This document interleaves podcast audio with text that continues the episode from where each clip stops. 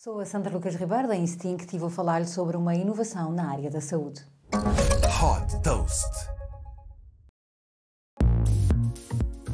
Há um novo implante cerebral que promete transformar a vida das pessoas com limitações motoras provocadas por doenças como a esclerose lateral amiotrófica. Este sistema revolucionário foi desenvolvido pela Synchron, uma startup de Nova York fundada por um neurologista e um engenheiro biomédico. O implante da Synchron é colocado no córtex motor para permitir controlar um computador ou um smartphone através da atividade cerebral. Por exemplo, um paciente com paralisia dos membros superiores pode enviar mensagens no WhatsApp, navegar na internet e fazer compras online utilizando apenas a atividade cerebral.